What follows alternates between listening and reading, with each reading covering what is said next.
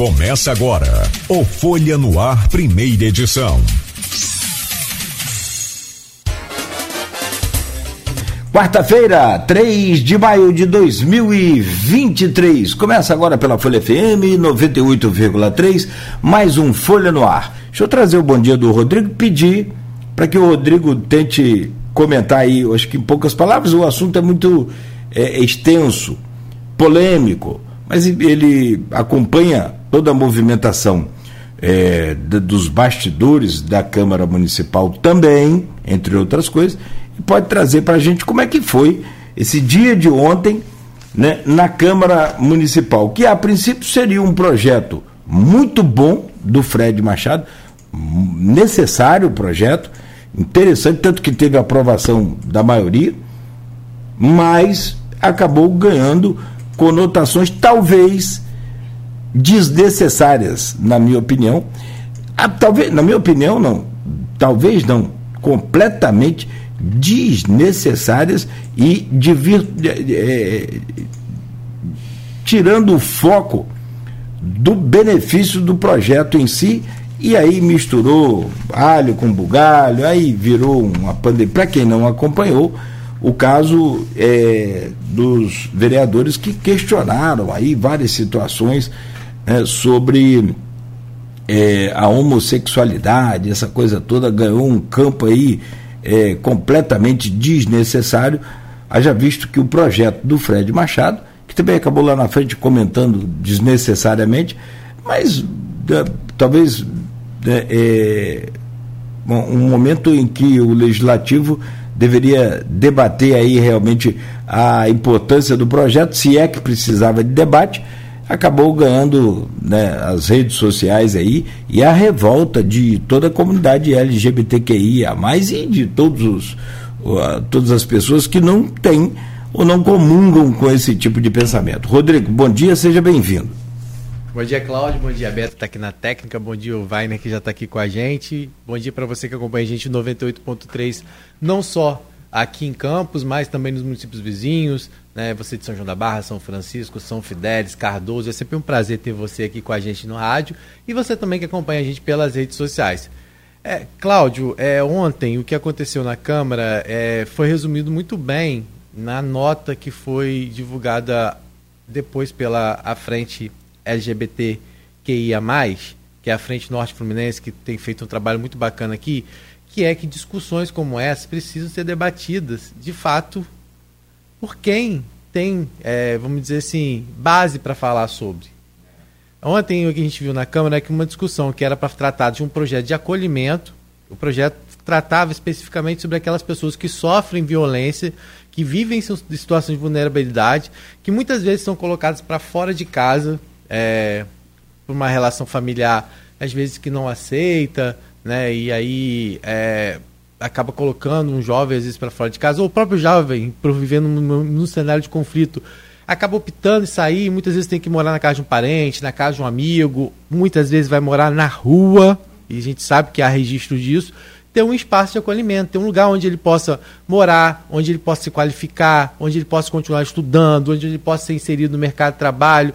Então, era uma discussão nesse tom, uma discussão extremamente necessária, tanto é que a frente parabenizou pela discussão, pelo projeto, torcendo inclusive para que o prefeito Vladimir Garotinho coloque ele esse projeto em execução.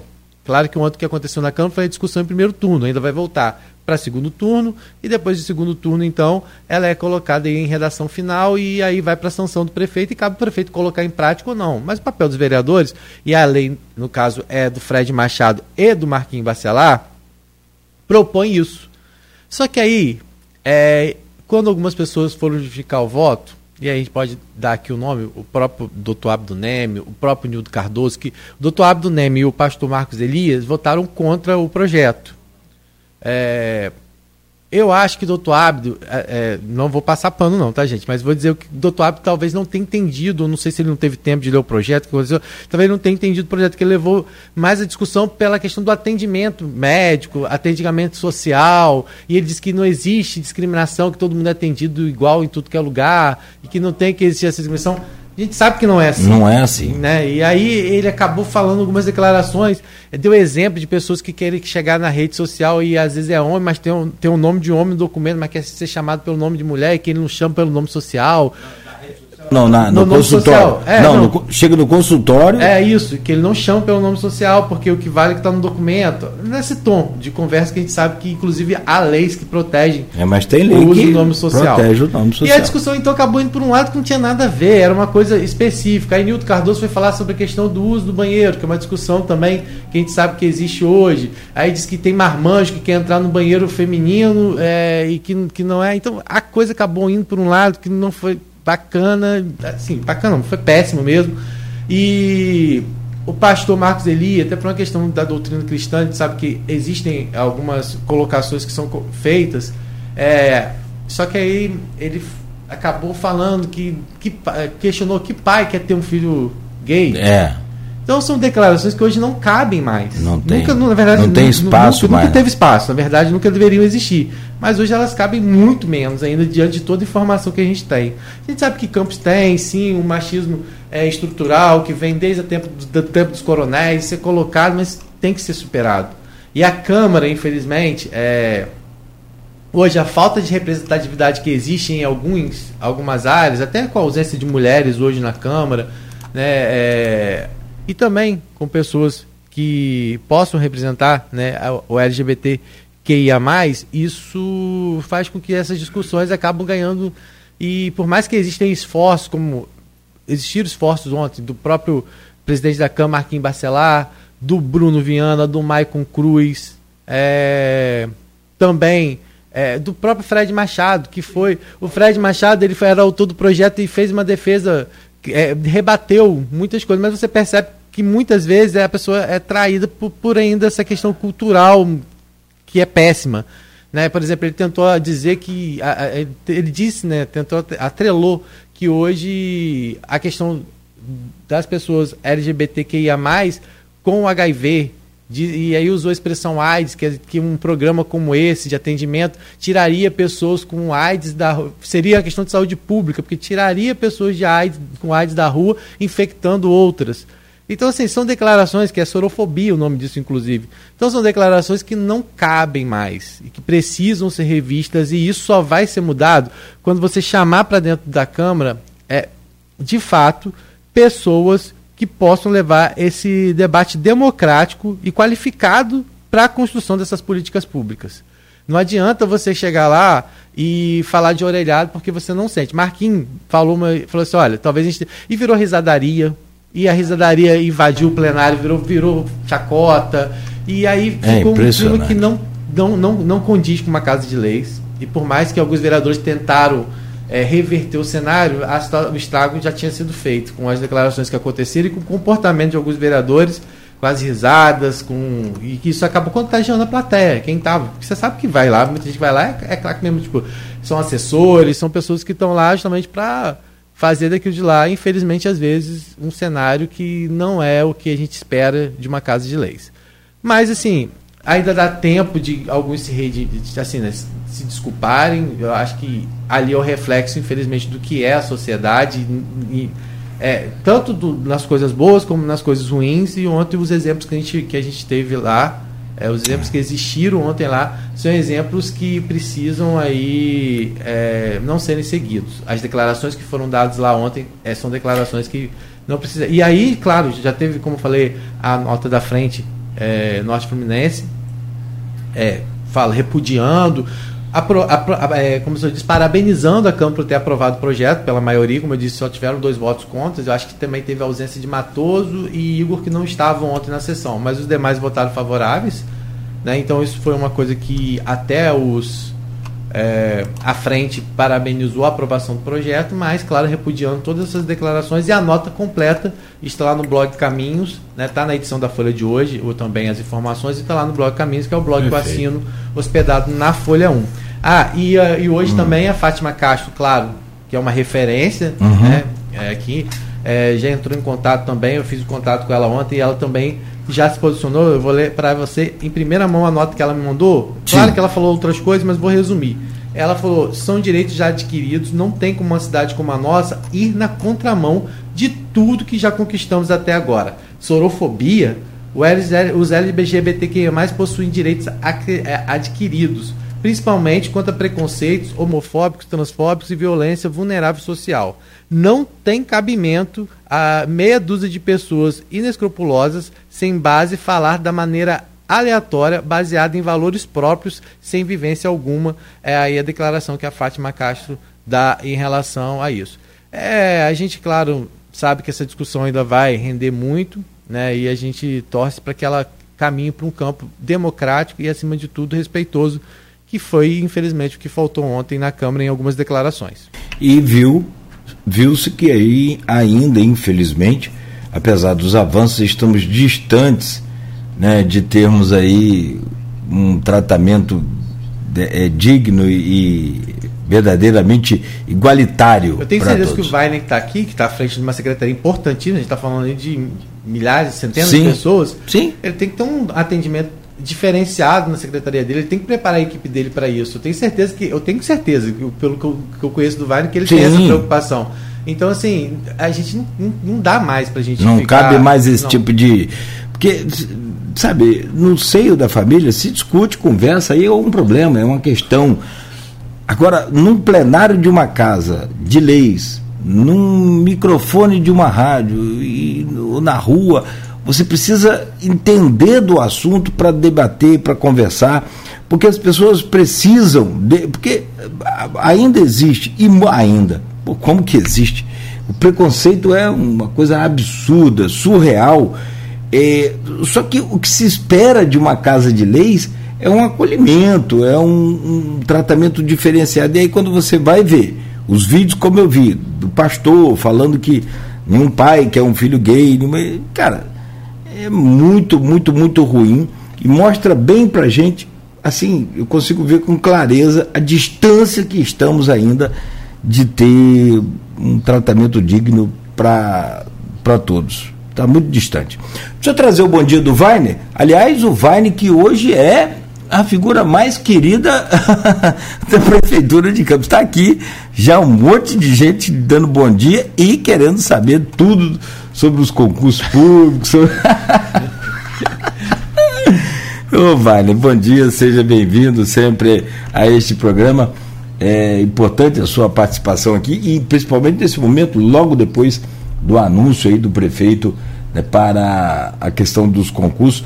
Você, eu tenho percebido lá nas suas redes sociais, você não tem hora, não tem freio para trabalhar, e é reunião e é sábado e é domingo, e justamente para poder tentar também trazer um dos pontos importantes para quem já está, que é aquele mês trabalhado, receber dentro do mês trabalhado, que não é obrigação de ninguém da prefeitura, tem até o quinto dia útil também, mas por um costume de momentos anteriores, né, aqui a gente tem essa coisa de receber no mês trabalhado, que é bom, se puder, eu tenho certeza que vai ser feito.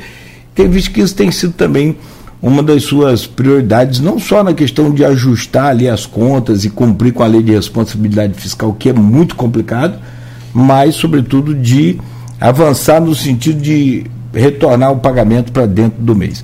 Bom dia, Vine. Sempre bom recebê-lo aqui no programa. Bom dia, Cláudio. Bom dia, Rodrigo. Uma satisfação imensa estar aqui com vocês. Bom dia a todos que nos assistem, nos escutam né, pelas redes, pela rádio.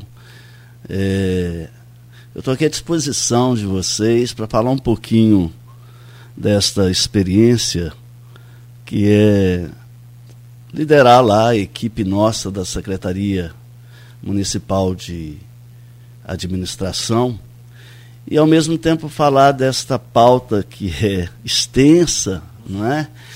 Porque eu, eu, eu queria dizer assim, você falou em responsabilidade fiscal, eu já queria acrescentar uma outra palavra que define muito bem a nossa gestão, além da responsabilidade fiscal, que é planejamento. Né? Nós vamos falar muito sobre isso aqui hoje. Para você realizar algo na sua casa, na sua empresa, você planeja. Na prefeitura não pode ser diferente, não é? Então é uma alegria muito grande estar aqui com vocês, me dirigindo diretamente também a todos os servidores, que a quem cumprimento, felicitando ainda pelo Dia do Trabalhador, né, trocar um pouco essa experiência aqui com vocês. Tem várias perguntas já aqui nas redes, a gente vai te, te passar, naturalmente. São perguntas também né, que temos a mesma dúvida, mas, sobretudo, são perguntas que vêm aqui dos ouvintes e pessoas que estão, muitas das vezes, envolvidas no processo, como a Guarda Municipal, concurso para guarda e tudo mais. É, meu caro Rodrigo, fica à vontade para você começar aí com é, a gente vai começar. É, é, vamos assim, começar agora do, da, dos, do começo. dos acontecimentos. Você vai começar do começo, tá vamos retroagindo. é, Vaine, o prefeito fez o anúncio desse concurso, né? E também essa questão é, do pagamento, como o Claudio falou, dentro do mês. Foram os principais anúncios que o prefeito fez, né? E também, além de falar sobre a questão da reposição salarial, que não vai ser possível esse ano e, e né, prometeu mandar na LDO para já ser previsto para 2024. Né? Mas vamos começar falando sobre essa questão, inicialmente, do concurso público, acho, que é o que, a, que muitas pessoas falam. É uma necessidade que a Prefeitura já vem identificando, é, principalmente na, na, parte fazendária, da Secretaria lá de Fazenda, o próprio Márcio Morales, quando teve com a gente há um tempo atrás, já falava, já falou sobre isso, sobre a possibilidade desse concurso. E há muito tempo Campos não tem um concurso né, com uma expressão como essa, são mais de 300 vagas.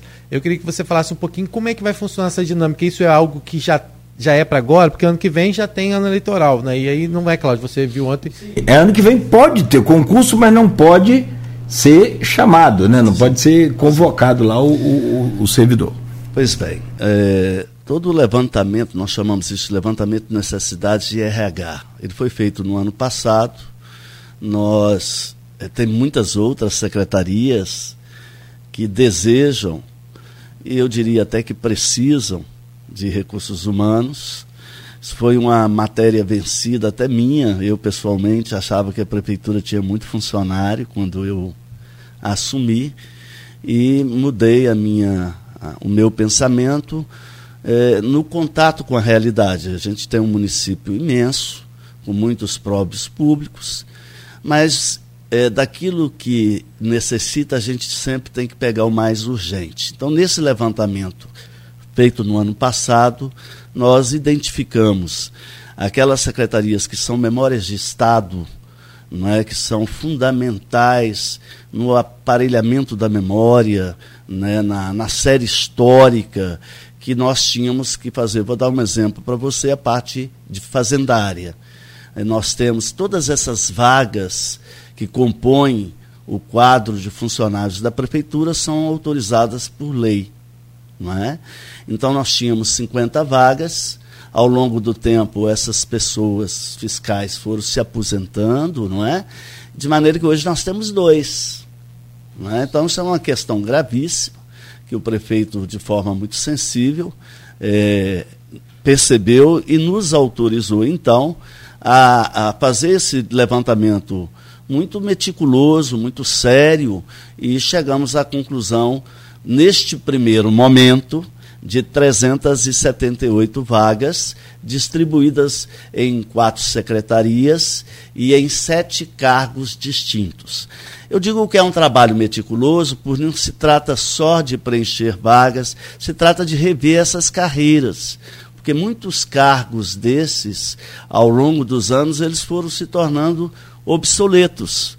Então, além de levantarmos essa necessidade, além de chegarmos a esse quantitativo, a esses cargos, nós também tivemos que rever os outros cargos. Tudo isso vai para a Câmara de Vereadores, porque você tem cargos novos sendo criados e tem cargos antigos sendo extintos.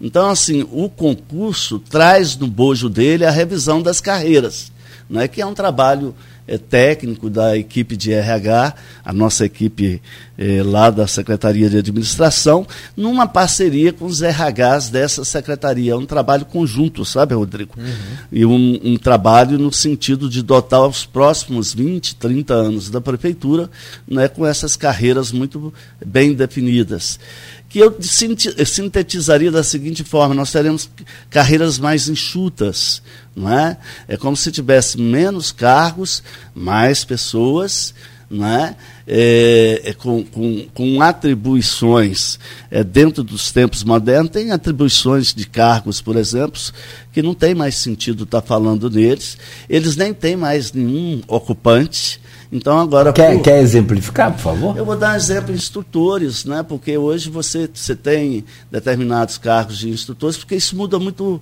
muito rápido. Seja de oficina, uhum. seja de danças, né? Sim. Então, assim, a, a, os tempos modernos, eles também trazem essa revisão dos ofícios, né, dos trabalhos. Então, a, a Secretaria de Administração, ela está com este cuidado não é? Eu sei que todos têm pressa, os meus colegas têm pressas, as pessoas que veem no serviço público uma oportunidade de realização pessoal, dedicando a sua vida a ela, também têm pressa, mas a gente realmente está fazendo o trabalho com muito cuidado. São sete áreas, né? Então vamos só reforçar: auditor fiscal, técnico fazendário, contador analista de controle interno, assistente de controle interno, educador social e guarda municipal. Você fala que são quatro secretarias? É porque, na verdade, a Fundação Municipal, a Guarda, a Secretaria de Fazenda Fundação e a, municipal, a Secretaria Fundação Municipal que você fala de quê? De Infância e Juventude. Ah, tá. Fundação... Né, que é a nossa indireta. É um, é um cargo novo que nós estamos criando.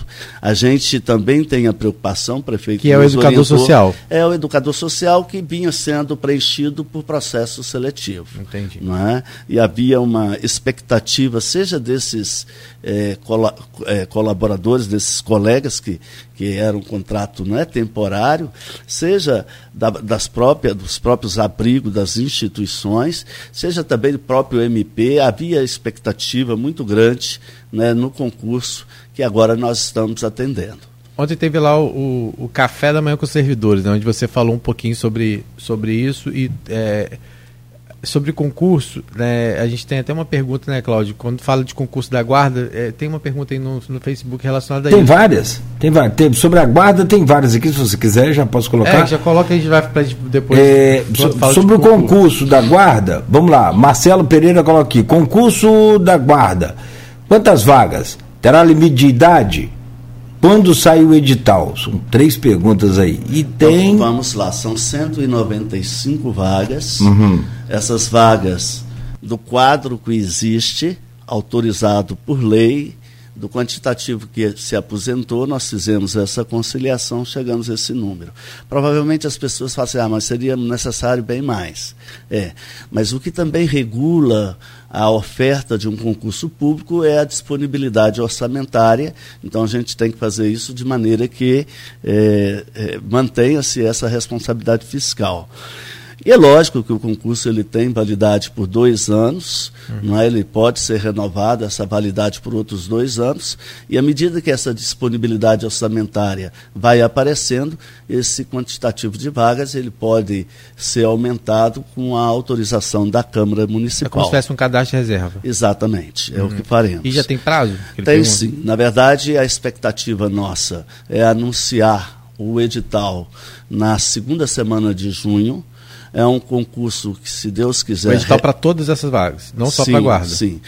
É, tem muita coisa de regulamentação que eu não posso antecipar, Sim. porque faz parte, naturalmente, das discussões que serão travadas né, a partir de agora, até com a empresa que vencer a licitação, porque é, nós estamos exatamente é, depagando esse processo de licitação, a expectativa que o mês de maio a gente resolva é, é esse ponto, qual é a empresa que fará a, a, o concurso público e toda, todo o trâmite na Câmara de Vereadores não é que vai efetivamente culminar na legalidade do concurso.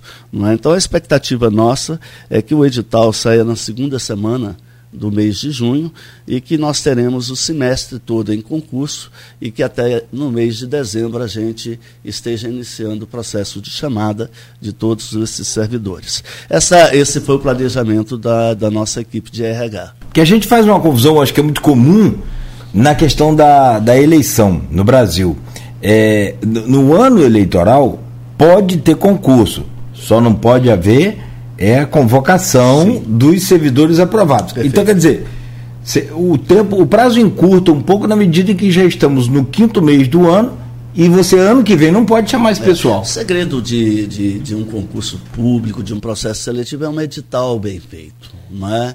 Então, assim, é, todos sabem que eu sou da área de recursos humanos, eu, eu tinha até prometido para mim mesmo que na minha, na minha empresa eu fiz dois concursos públicos, que eu nunca mais ia fazer concurso público, por ir- ironia, vou estar liderando a secretaria né, nesse, nesse período, mas a gente está preparado, a gente sabe que o concurso público, eu como profissional de RH, eu respeito demais, porque quando você há diferentes, é, é, oferece condição de igualdade na disputa. Eu acho isso muito importante, né, como é muito importante a lisura. Né, o prefeito, quando me chamou e, e autorizou, ele disse, olha, Vânia, eu quero um concurso sério, como tem que ser, fazer um trabalho né, que fique, porque afinal de contas, né, uma estrutura como a prefeitura, Rodrigo, nós somos 14.200 eh, servidores públicos. Né, nós Fora somos os 5 mil aposentados. 5 mil e já, porque cada hora muda, porque muita gente aposentando, não é? Mas outros tanto, 8 mil eh, prestadores de serviço. Então é uma, é uma estrutura gigantesca e eu acho que nesse trabalho eu fico pensando assim, meu Deus, o que, que seria de mim ser meus servidores da minha secretaria?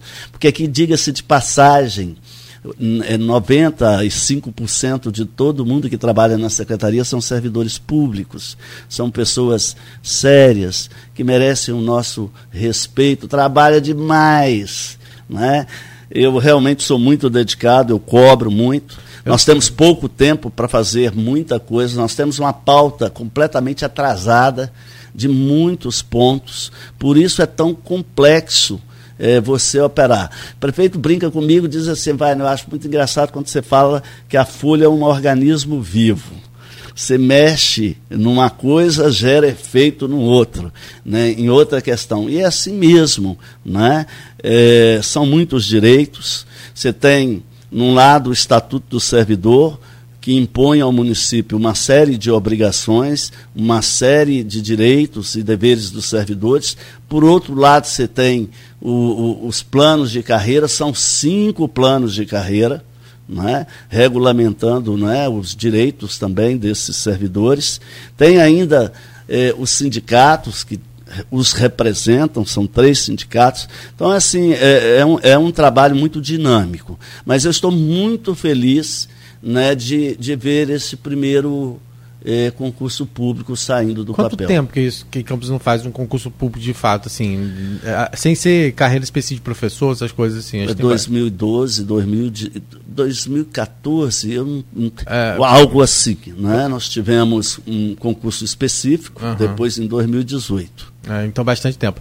É, teve uma pergunta que foi feita lá. Sobre a idade da guarda, É isso, ficou. é, é. não lembro se você. Essa é uma questão específica, né, que o secretário tem uma posição muito pessoal, porque eu, eu, eu pessoalmente entendo que, o que, é, o, que, o que classifica e o que reprova alguém num concurso público são as provas. Aham. né?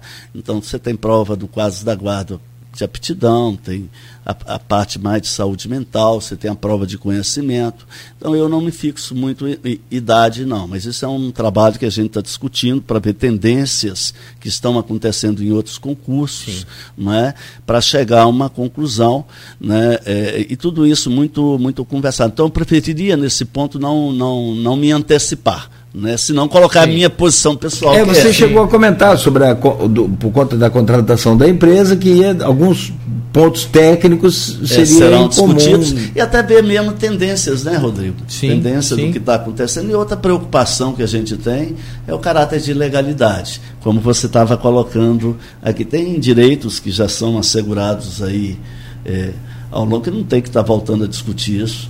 Né? Então, então, Exatamente. né? então, acho hoje assim, eu quando eu comecei a minha vida em recursos humanos, eu, eu, eu, eu acho que eu era tão não inclusivo, né? Então a gente vai amadurecendo, a experiência vai chegando e vai tornando a gente realmente melhor, né? Para compreender tudo que a vida coloca para a gente, não é? Vai, dentro do concurso tem mais uma pergunta aí, Claudio, você quer colocar? Tem um monte, Rodrigo. Se quiser, sobre o concurso ainda, É, É, Não, eu queria colocar uma minha, porque você falou em 195 vagas de um total de 378, quer dizer, mais da metade para porque, a, na verdade eram mais guardas, né? Então uhum. assim, eu mesmo fui professor de mais 500 guardas, porque eu participei da fundação da Guarda uhum. Municipal. Eles foram chamados os primeiros em cinco turmas de, de 100, cinco ou seis. Né? Então, realmente era muito necessário. É, eu acho que o prefeito está de parabéns, a guarda está de parabéns, porque é uma reivindicação de todos eles. É um, é um ofício muito exigente. É, é, é cansativo, é estressante, exige uma disposição física absurda, porque é, é, um, é um trabalho que, que pede muita prontidão o tempo todo. Né? A nossa guarda é realmente assim, esse concurso é, é, é um resgate que a gente está fazendo é, do desejo de todos eles, né, de que é manter a, a, a guarda com essa prestação de serviço belíssima que ela tem ao município. Eu sou suspeito de falar da guarda, eu gosto muito da guarda. É, a guarda, você tem uma ligação forte com a é, guarda também. Tive. Sou meio duro, né? Mas eles também, eles também são duros comigo. Ah, sim. Né? É, a recíproca é verdadeira. É, mas a gente se gosta muito, se respeita muito. E o mais importante, a, Diálogo, né? é, a, a cidade sabe do valor é, que a guarda municipal tem e que a gente sempre tem que estar falando. Ontem mesmo eu fiquei muito feliz de ver a banda da guarda municipal abrilhantando a nossa cerimônia, como ela faz em tantos outros eventos da cidade. Ah, é um espetáculo a banda. Aliás, já, já veio aqui, ainda quando a gente tinha o Folha no Ar 2 que fazia no final do dia, ele, eles, eles vieram aqui e tocaram aqui. Quer dizer, não veio a banda toda, pelo menos alguns vieram e tocaram pra gente que é ao vivo, que é um espetáculo essa. essa Fora a qualificação profissional que eles têm, né? Eles todos buscam se qualificar. É, realmente assim, é admirável Sim. e acho que a gente está está fazendo o que tem que fazer com essa chegada dessa nova turma aí de 195 é. colegas. Ô, Vai, você. Desculpa, Rodrigo. Não, você falava em, em, O segredo de um concurso público é o edital bem feito. É claro que o edital ele tem e pode ser questionado por, por qualquer indivíduo, inclusive juridicamente. É, assim, eu, eu fico preocupado com a questão da convocação dos servidores por conta do tempo para o período eleitoral do ano que vem é, existe um preparo naturalmente seu também para que dê tudo certo. Caso não dê, também tem uma retaguarda lá para te atender. Porque se alguém entrar com uma ação judicial suspendendo o edital, pode. Pode acontecer. Tem Sim. vários exemplos disso. Mas se acontecer, já, já todo, tem um gatilho lá pronto. instante a gente sabe, é lógico que a justiça também ela acompanha não é? os órgãos de controle, porque um edital, para você colocar ele é, na rua, o próprio TCE também aprova então não é uma não é só fruto de uma A gente sabe. Uhum. Eu, eu gosto de lembrar sempre, me perdoe que contar essa historinha do ministro Funaro. Né? Então o ministro Funaro dizia que no Brasil é uma coisa danada. Você tem lá 10, 15 técnicos tentando eh, ver todas as formas a, de evitar qualquer burro no, no imposto de renda. Né? E tem outros lá tantos milhões tentando arrumar uma regra. Então, assim, é lógico que toda, tudo isso que tem participação comunitária, as pessoas enxergam determinadas questões que entendem que não deveria existir. Por isso, assim, que a gente discute bem o edital. Não é? Discute e respeita as instâncias que ele tem que tramitar para ser aprovado. É, eu, a gente, antemão, eu vou já pedir desculpa a alguns teles, é, pessoas que estão comentando na, nas redes sociais que alguns assuntos mais específicos, a gente, assim, diretamente, situação específica da guarda, dire, situação específica do professor, pode ser que a gente não consiga colocar Sim. todas as questões. Então já vou me antecipar e pedir desculpa aquelas pessoas que estão acompanhando a gente. A gente vai fazer uma discussão mais ampla do todo, do servidor como um todo, e se a gente tiver tempo no final do programa a gente vai entrando nessas questões mais específicas. Ah, da guarda, do professor nível 2, do, do para a gente ficar aqui, né? Que a gente sabe que são discussões que o Vale tem recebido lá. Eu acho que uma, um, um diferencial tem sido essa questão do diálogo, né? E o diálogo é feito com uma pessoa que tem conhecimento, porque muitas vezes é difícil quando você dialoga com, com uma pessoa que às vezes não tem esse conhecimento que eu sei que, que o senhor tem, né? E, e eu sei para se recuperou pouco tempo de uma pneumonia e já foi recebido por reuniões e reuniões com servidores.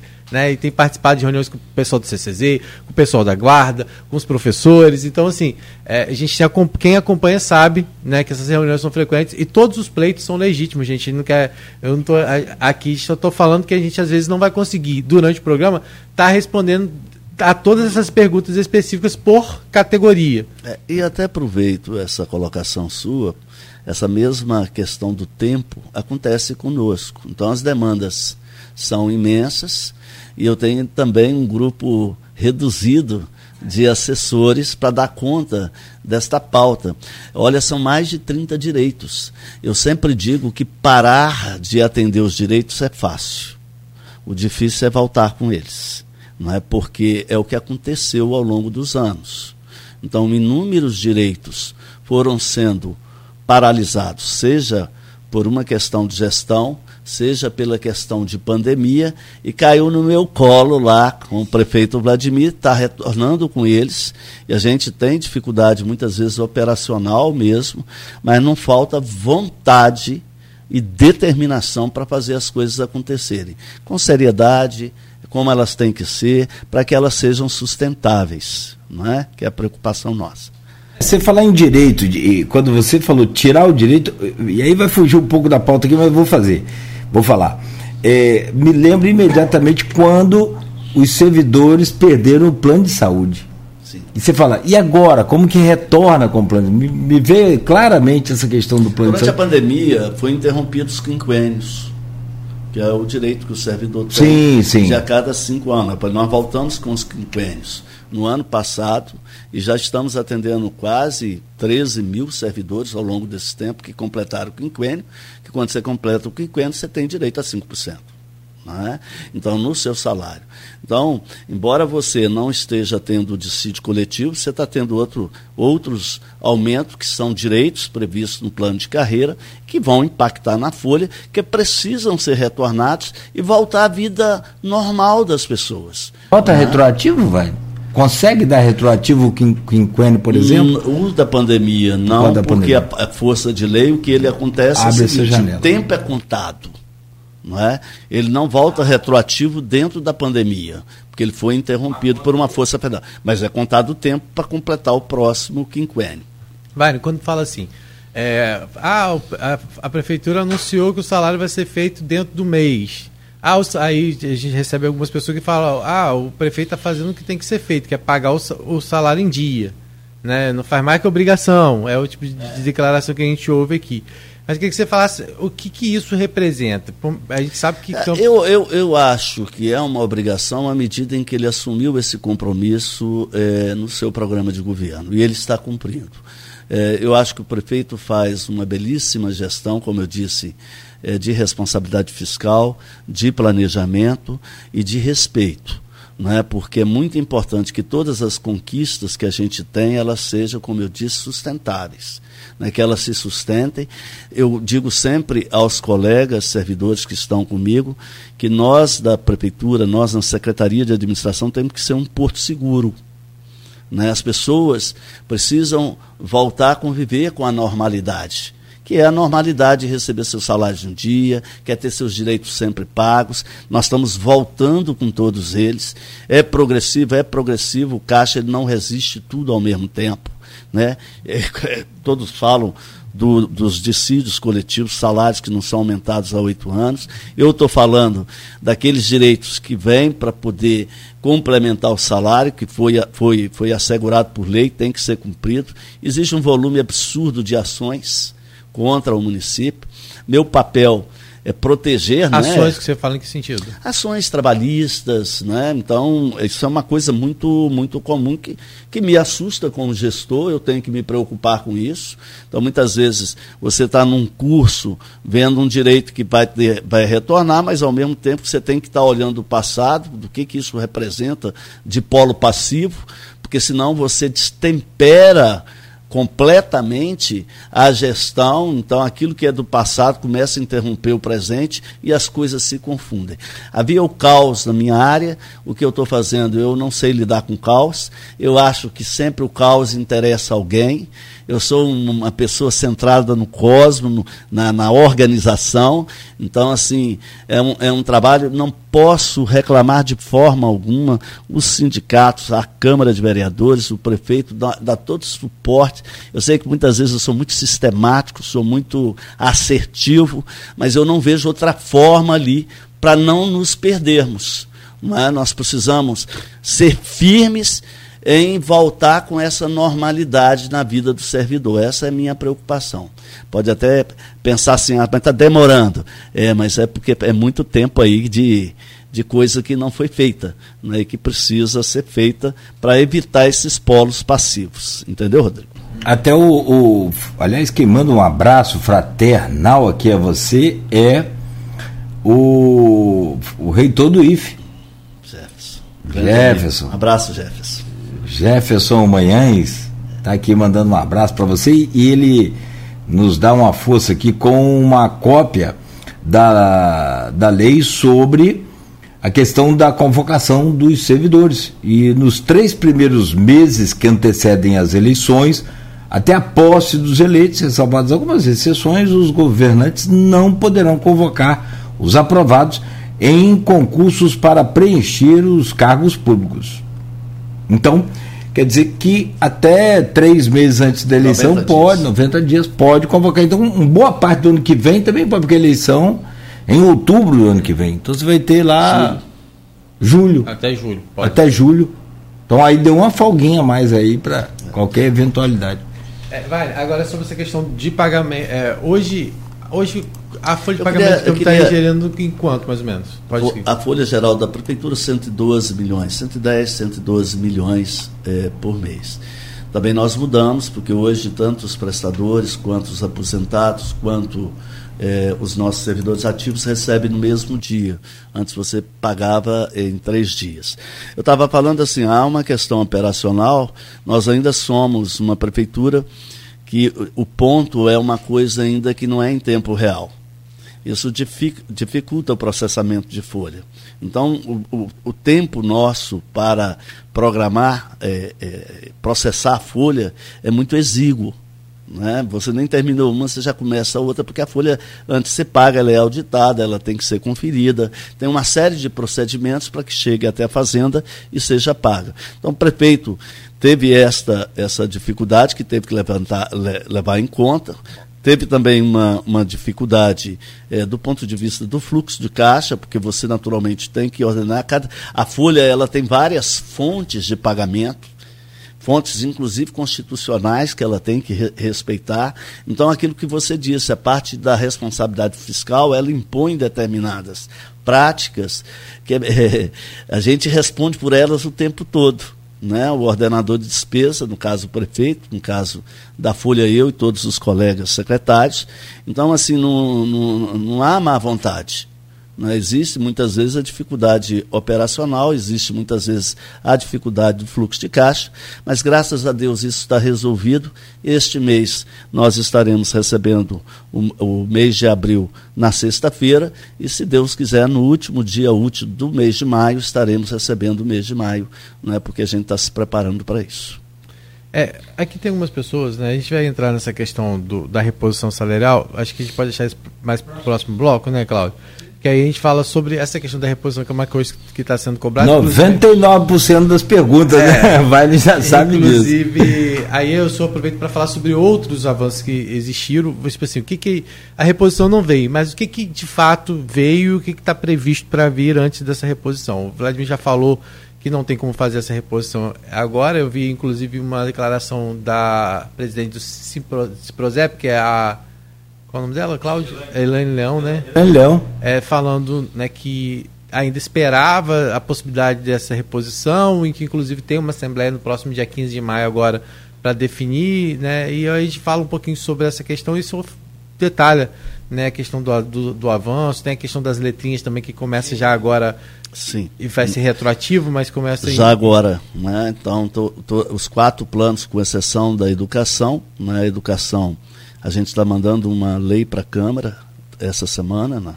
e mas mesmo assim recebe retroativa primeiro de abril é. a educação, a gente... mas os outros planos já recebe é. na sexta-feira. Aí tem os questionamentos, claro, tem aqui algumas pessoas falam assim, mas o prefeito não disse que, que tem dinheiro guardado, outras pessoas falam que tem dinheiro guardado, por que, que não dá a reposição salarial? E aí você vai poder falar um pouquinho melhor sobre isso logo no próximo bloco aí. aí só para fechar esse bloco, Vale, é, sobre a questão do, dos servidores e valorização, porque eu, eu acredito, qualquer não existe empresa, existe uma equipe. Você é, é professor na área que sou eu para falar perto de você.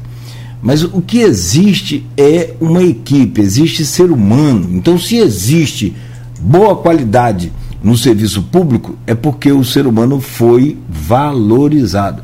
Seja com reajuste salarial, seja com reconhecimento, seja com uma homenagem, com tudo isso que faz parte do, do, do, nosso ego também, você receber um, uma massagem, receber um elogio, né? enfim. O que, o que eu vi essa semana na Secretaria de Educação, semana passada, eu fiquei assim, poxa, se tem um trabalho para valorização do servidor, por que esse tipo de situação? E aí você pode explicar, talvez Tribunal de Contas, dando um, uma, uma sugestão ali para que evite um problema futuro. A regência do, do professor ela, mas é tão pouca diminuição que eu fiquei até preocupado, falei, mas poxa, porque se não valoriza o professor com reajuste ou com o piso nacional, como tem cobrança aqui, aqui é. É, mas pelo menos não tira do, do professor o que ele já tem. Ah, mas o cálculo estava na base errada do, do, da regência. Quem é professor vai entender o que eu estou falando, que Você é muito específico. sofre uma auditoria do TCE que é o caso, uhum. ele te dá X dias para você executá-la.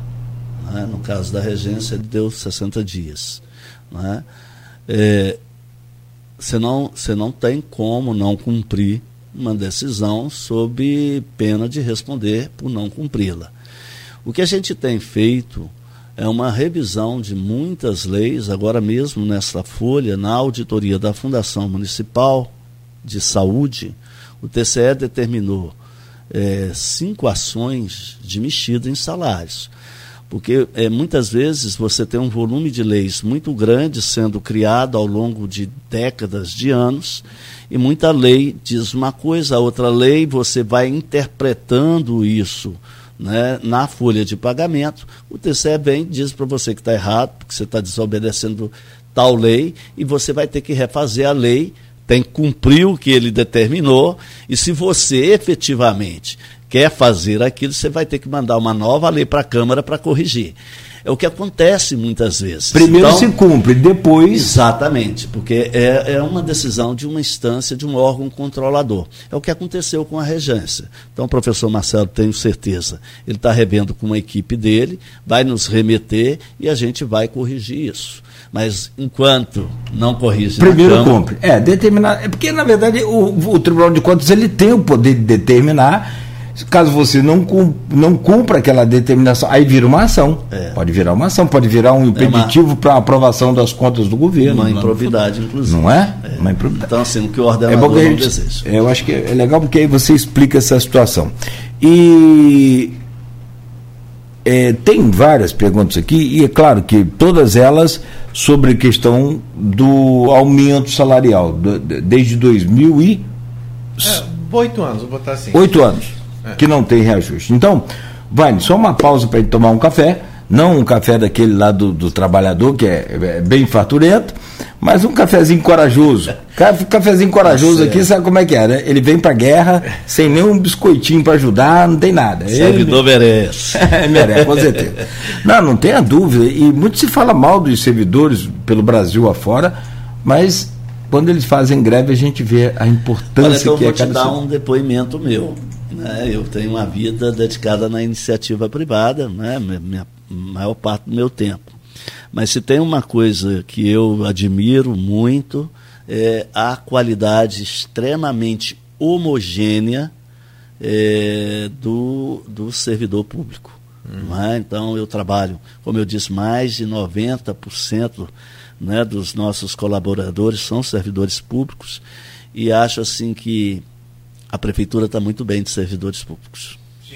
É, e eu acho que também uma coisa que mudou, mesmo é, essa visão que algumas pessoas tinham que serviço público era se encostar, porque a gente sabe que teve isso.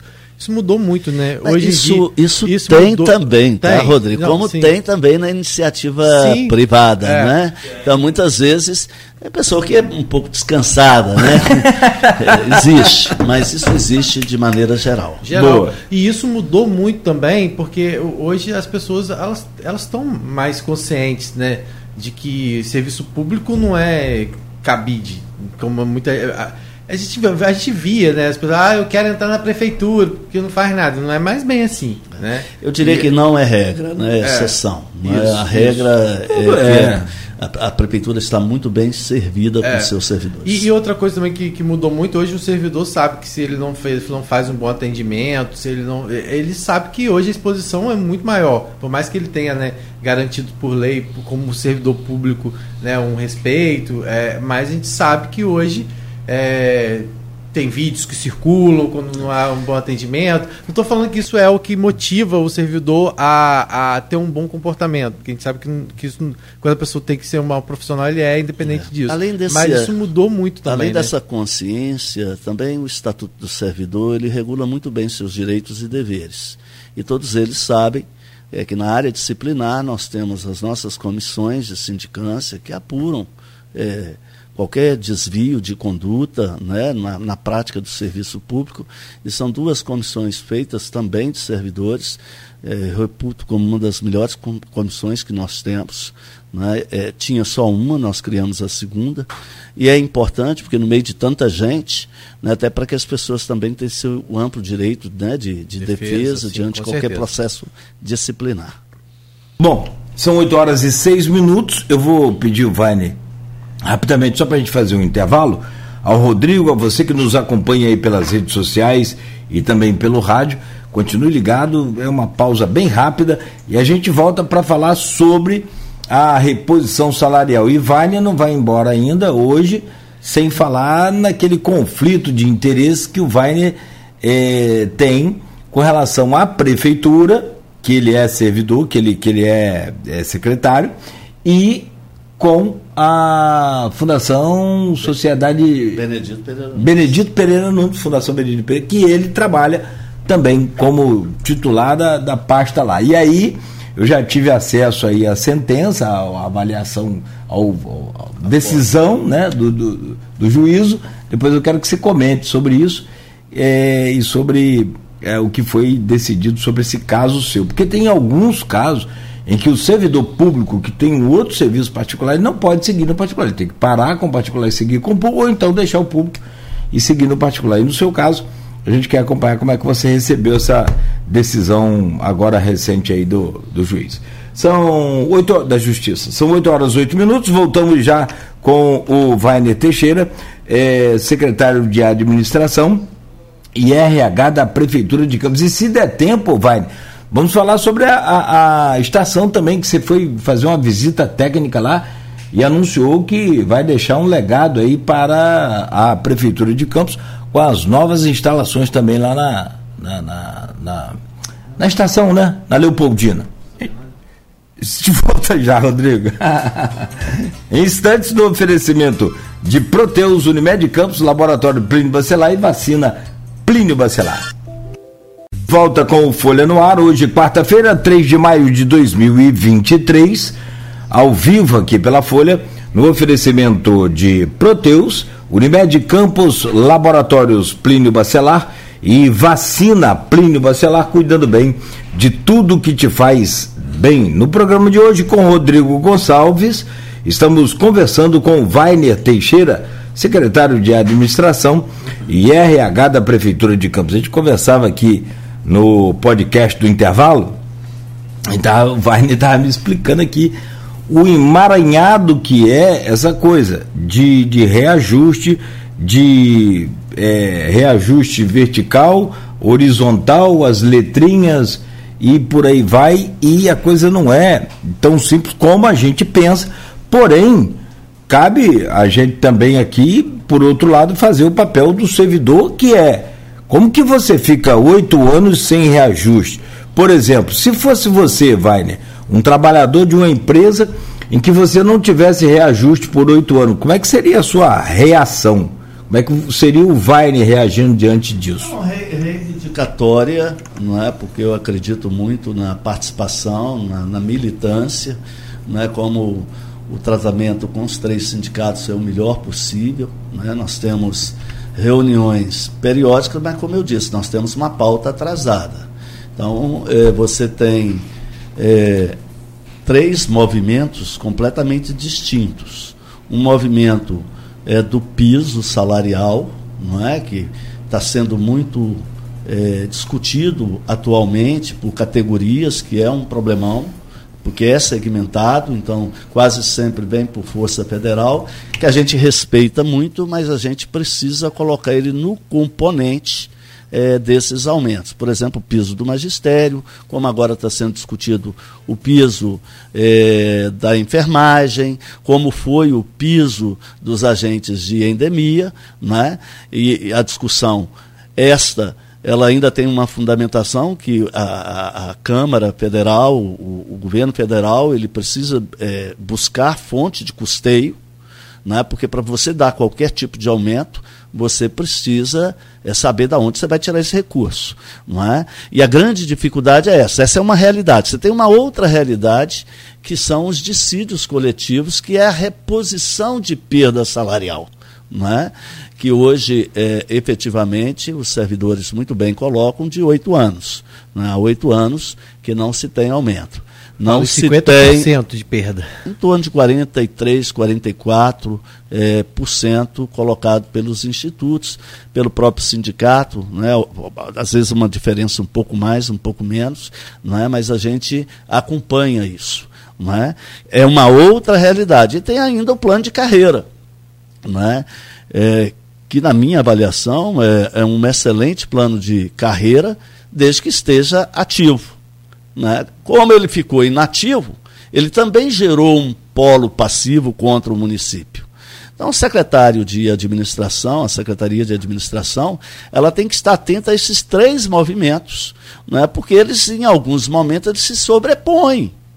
Não é? Se você efetivamente não toma cuidado. Então, nós estamos atentos. Na questão do reajuste, é, é preciso ficar claro é, que toda, toda folha de pagamento é, ela, ela é acompanhada pelo TCE e há uma, uma, uma decisão é, que a gente tem que cumprir, que o custeio da folha, salvo aquelas é, rubricas constitucionais, como no magistério que vem de recurso do Fundeb, tem que ser feito pela, pela, pelo recurso próprio. Esse é o grande problema. Portanto, tudo que tem de aumento na folha também tem que ser observado o aumento de receita. O aumento de receita é, para custear a folha, ele implica uma outra questão muito importante, que é a capacidade do contribuinte, do cidadão também, de pagar impostos. Né? Então, a, a complexidade. Então, como aumentar efetivamente uma base de contribuição de impostos que vai efetivamente impactar na receita própria, sem prejudicar o contribuinte com aumentos de impostos? Essa é a grande questão. Né? Você, na verdade, o que você precisa fazer é melhorar a sua captação de recursos sem aumentar impostos, porque a população também não aguenta mais. É, isso tudo tem que ser visto com muita, muita responsabilidade. É uma, é uma discussão extremamente é, é, trabalhosa, porque impacta na vida de tanta gente, não é? mas que a gente está é, tá fazendo, a gente, é, como eu disse, recebe o sindicato, a gente conversa, e por hora, sim, nós estamos, é, tudo a gente está voltando, tudo a gente, então, este mês agora, pago na sexta-feira, tem as letrinhas. O que, que é uma letrinha? É um direito que o trabalhador servidor público tem, de a cada ano ser avaliado no seu desempenho de maneira que, ao final de dois anos, ele tem 2,5% de aumento. Quando o município não faz essa avaliação, ele automaticamente tem que dar esses 2,5% aos servidores. Não foi dado de 2016 para cá. E o que está acontecendo agora? Nós estamos voltando a pagar as letrinhas. Você não consegue pagar todas elas ao mesmo tempo. Então nós optamos por voltar com duas letrinhas. Nós estamos pagando dois biênios. Vamos ficar devendo dois biênios, mas o mais importante, em 2022 fizemos a avaliação de desempenho. 2023 eu estou saltando a minha portaria para, no segundo semestre, fazer a de 2023, que vai gerar um direito em 2024 de 2,5%. Isso é a letrinha. Mas tem um outro direito que também não era pago, que era o direito da promoção acadêmica, que é a vertical, né? que é aquela que o servidor público tem direito quando ele ascende de um grau de escolaridade a outro. Então, se o concurso público dele exigiu o ensino médio e ele, ao longo do tempo dele, fez a faculdade dele, ele tem direito a 15% de aumento. Bom, é exatamente isso que nós fizemos. Nós soltamos uma portaria na segunda-feira, convocando todos os servidores dos cinco planos de carreira para é, fazer o seu é, preencher o link da prefeitura oficial do SIDAC, anexar o seu título, porque nem essa informação ao certo nós temos. E que nós estamos atualizando esse banco de dados para fazer o impacto financeiro conforme orientou o prefeito Vladimir Garotinho. Então nós estamos voltando também com este item do plano de carreira que é esse mérito acadêmico, que é esta, essa promoção acadêmica nos cinco planos para todos os servidores. Então, assim, são direitos consagrados, são pacificados, inclusive nos tribunais. Esses direitos geraram polos passivos imensos contra o município, em todo o país está gerando, e nós optamos, então, por estar resolvendo essa questão. Então, tudo isto tem que ser levado em consideração por quê? Porque não é a saúde financeira só de uma pessoa, são de mais de 20 mil pessoas. É? Então, como fazer tudo isso de forma responsável? Na, na aposentadoria também. Com certeza. Né, que é, é, uma, é, uma outra, é uma outra questão delicadíssima que a gente está enfrentando, que é a questão dos aposentados. Mas eu, eu, eu, é, sou, muito, eu sou muito otimista. É, inclusive, é só colocar algumas questões que têm surgido na Câmara. Né? Então, essa questão dos aposentados e pensionistas é uma coisa que tem sido tem alguns assuntos que estão sempre na Câmara, eu estou sempre lá, então tem a questão dos agentes que foram lá, que saíram e que reivindicam serem do CCZ, né? Reivindicam ser chamados. Você depois vai pontuando, mas aí vem a questão do, eh, dos professores lá do, do nível 1, nível 2 também. Professor 2. É, professor 1 um, e professor 2. É, também está sempre lá na Câmara reivindicando também essa questão da equiparação, que você também pode falar um pouquinho. E essa questão hoje que tem sido batido muito é a questão dos aposentados e pensionistas, porque eles acabam não sendo beneficiados por isso, eles não têm um reajuste também há oito anos, né? É... Cada reivindicação atendida vai devolvendo as pautas segmentadas às classes de trabalhadores a esperança para ver as suas pautas também atendidas. Então, assim, a gente está preparado, a gente sabe, por isso eu recebo tanta gente, não é? Porque elas passam é, com toda com toda energia, passam a voltar à esperança, mas o Mário Sérgio Cortella disse que a esperança não é passiva, ela é ativa. Então ela, ela faz com que a gente corra é, atrás, ela faz com que a gente busque esse direito. Eu compreendo, eu sou extremamente sensível, é, estou empenhado, porque o prefeito assim efetivamente determinou, o prefeito Vladimir, não é? e eu estou muito confiante né? mas realmente a gente precisa fazer de forma organizada, porque a nossa comunidade de trabalhadores ela é imensa. Então, quando eu discuto com a guarda, a guarda são 600 e poucos homens, eu tenho que lembrar a eles né, que a prefeitura são 14.200 ativos, mais 5 mil e poucos inativos. Se eu vou conversar com os, os professores, eu tenho que lembrar a eles que eu não posso ter uma prefeitura só da educação. Eu tenho uma única prefeitura. Então, assim, é, é, é, é, essa, essa discussão, porque é gente demais, não é? a gente tem que ter a responsabilidade, porque, de repente, se a gente fizer besteira, todos nós vamos pagar um preço muito caro não é porque não há conquista nenhuma que se sustente se ela não for mantida e aqui nós estamos tratando da questão financeira. A questão só do aposentado pensionista para ele concluir, porque por favor. É, quando você fala de, de, alguns avanços que você apontou aqui, isso acaba de muitas vezes não atingindo, não atingindo di, diretamente o aposentado e o pensionista, né, esses 5 mil. E que tem São tem... três, três segmentos não atendidos, não é? São os aposentados, são os cargos de confiança, os DAS, os que não são servidores públicos, porque naturalmente aqueles que têm FG são servidores públicos, por alguma dessas variantes é atendido, e além disso, os contratos temporários. Uhum. Né, que Mas também a questão dos aposentados pensionistas é algo que tem sido batido muito. É, eles, têm, eles têm uma pauta de falando da questão de pessoas passando dificuldade, porque é, não está não tá tendo condições de se sustentar mais porque está né, há tanto tempo sem reajuste. Até porque não tem como prover outro, ganho, outro, é. outro vencimento, outro ganho, porque a Exatamente, idade já avançou. Perfeito, é, tem três reivindicações básicas dos aposentados. Uma, naturalmente, é a correção de salário, né, do dissídio coletivo. Outra, é, efetivamente está sendo cumprida agora, que é a antecipação do quinto dia útil para o último dia útil agora no mês de maio, é uma reivindicação deles, que o prefeito está atendendo, só que resolveu trazer todos os salários. E a terceira, uma, Já vai ser em maio? É, uma policlínica é, específica que é, está a cargo da Secretaria de Saúde e será atendida. Não é? Efetivamente, a mais delicada é a questão é, desse auxílio previdenciário que eles pediram, enquanto não é dado o dissídio coletivo que houvesse um auxílio previdenciário. E é uma questão delicada. O que, que seria porque, esse auxílio previdenciário?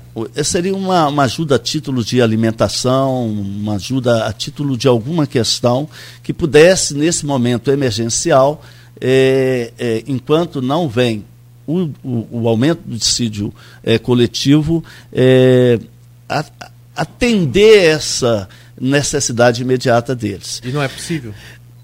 Foi feita uma consulta ao TCE, porque assim, a, lá atrás foi feito.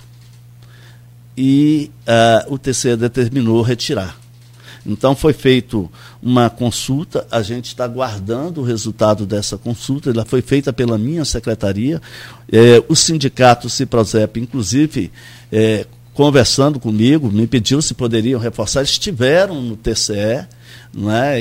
Eu vi a, a, a movimentação do processo com o pedido deles de urgência, a gente está é, aguardando para qualquer hora essa, esse retorno desta, desta consulta. Porque você não pode usar o fundo previdenciário, Rodrigo, é, para outra coisa que não seja efetivamente é, o pagamento dos benefícios. E a consulta que foi feita é se o Tesouro pode, sem, sem que seja antecipação do fundo, sem que seja do fundo, é, bancar esse auxílio. Não é? Porque há um entendimento também que qualquer tipo de, de auxílio é, que te, seja dado seja exclusivamente ao ativo, que não possa compor um fundo salarial. Então, não são questões é, tão simples, não é? e que realmente nós mesmos precisamos de ter segurança para fazê-lo, é, para é, não responder no futuro, como aconteceu com um fato extremamente desagradável de depois de ter concedido tirar. Não é? Então, esta é a questão que nos remete aos aposentados. Eu, sinceramente, acho é, é que demora muito, mas eu também compreendo o TCE, porque o volume de processo é algo absurdo, mas a gente está muito confiante que vai estar tá saindo esses dias. E com essa resposta, a gente ter condição, então, de formular uma lei que dê, gere segurança jurídica para os ordenadores, para a Câmara Municipal e também para aqueles que serão beneficiários, como é o caso dos aposentados.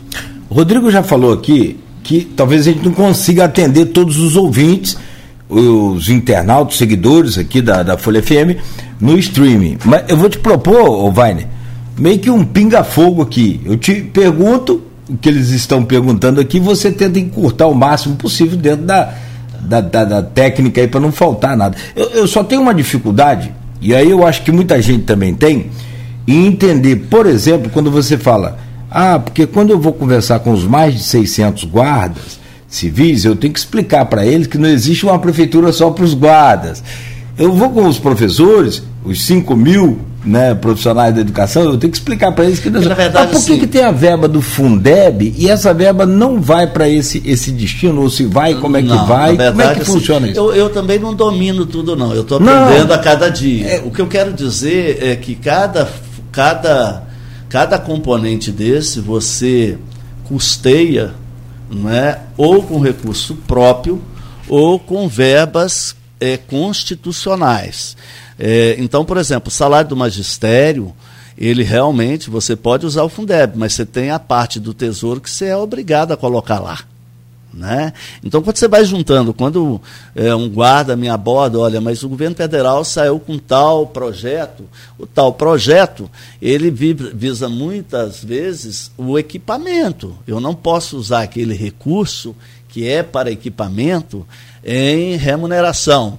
Tá Então, assim, é, a, a questão da recomposição salarial, ela passa pela responsabilidade, pela fonte segura da utilização e pela segurança jurídica.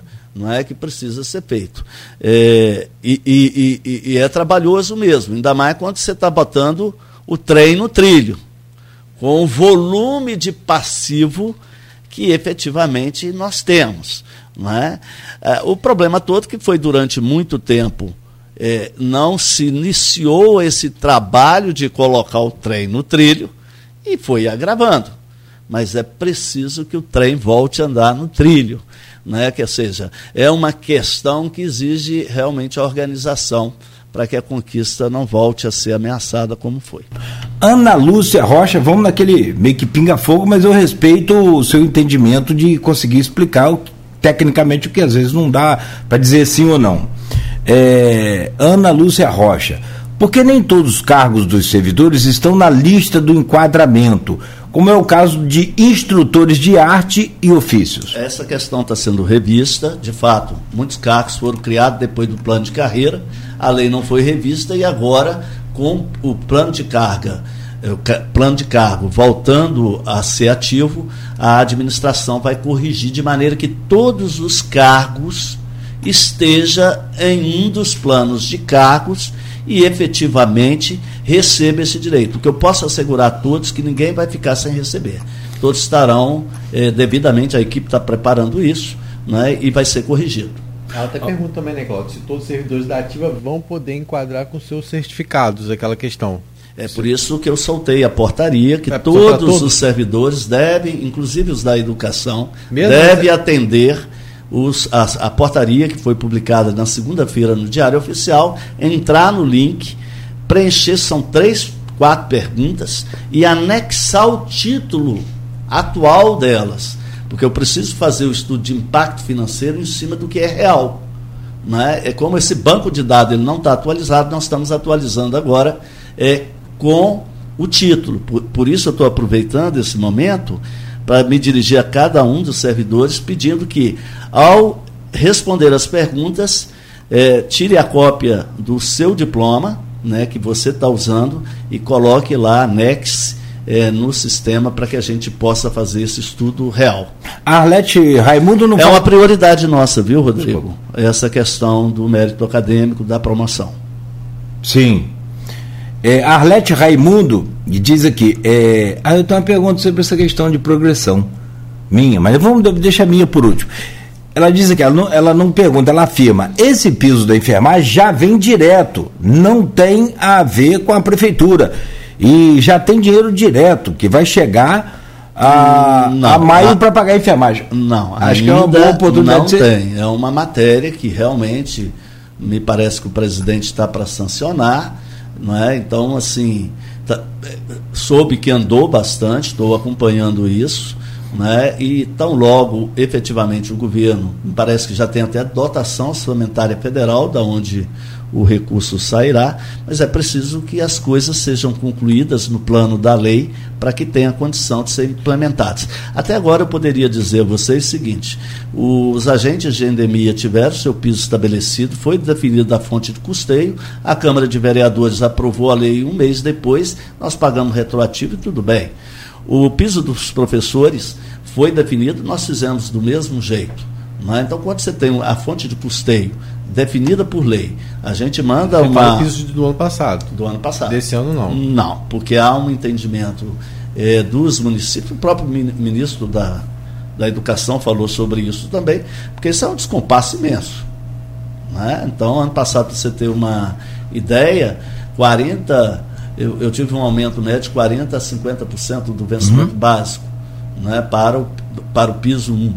Né? Então, efetivamente, a opção que nós tivemos foi aguardar a manifestação do Conselho eh, dos Municípios, Federação. Né, da Federação dos Municípios, né, que inclusive conseguiu um instrumento eh, jurídico né, legal para tomasse a decisão para ver como é que vai ser isso, porque é, é, é muito complicado. Né? É, Fabiana Barroso do Rosário, ela pergunta aqui, professor Weiner, professor, como fica a situação dos operacionais de saúde, que é uma categoria não reconhecida neste momento? Operacionais de saúde. Não, reconhecida é, com certeza, como eu disse. É, são servidores públicos são levados sim em consideração. Preciso ver qual é a pauta específica deles. Uhum. Né? Como eu disse, são vários que chegam lá para a gente. No momento nós estamos tratando de letrinha e vamos tratar efetivamente é, do mérito acadêmico. Então, se ela entrou no concurso público com, por exemplo, um ensino fundamental e de lá para cá ela fez o ensino médio, ela vai apresentar o título dela, né, ou a faculdade, ela vai apresentar o título dela e ela terá esse direito reconhecido. Andréia Moreira Machado, Educação já respondeu um questionário e enviou o, o documento.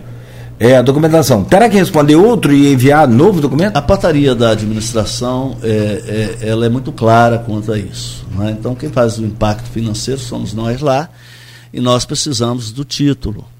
E nós precisamos que seja num canal oficial, é, efetivamente, do município, que é o SIDAC, que foi, é, um, é um sistema muito simples.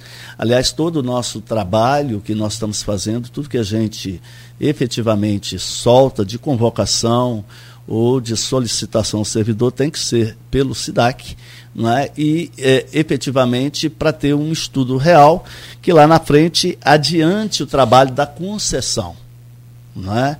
Porque o que a gente está vendo aqui agora é exatamente isso.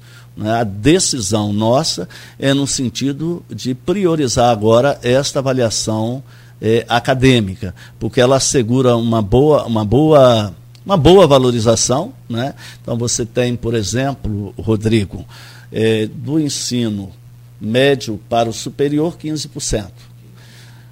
Do médio para a pós-graduação, 20% do médio para o mestrado, 30%. Mas isso não está atrelado ao plano de cargos, não. Isso... É, não, isso é do plano de cargos. Mas não tem gente que não tem que não está no plano de cargos? Não, mas na verdade não está no plano de cargo. Quem não está no plano de cargo vai ter que ser incluso, porque essa discussão agora que ela a, aparece. A guarda municipal, ela não tem um plano de cargo. Plano geral, ela ela ela ela está é, ela tá no plano geral conosco, uhum. porque quem não tem plano de cargo específico deveria estar tá no nosso na da administração. Só que muitos cargos desses foram criados depois e não houve, na época, a, a questão de revisão da lei.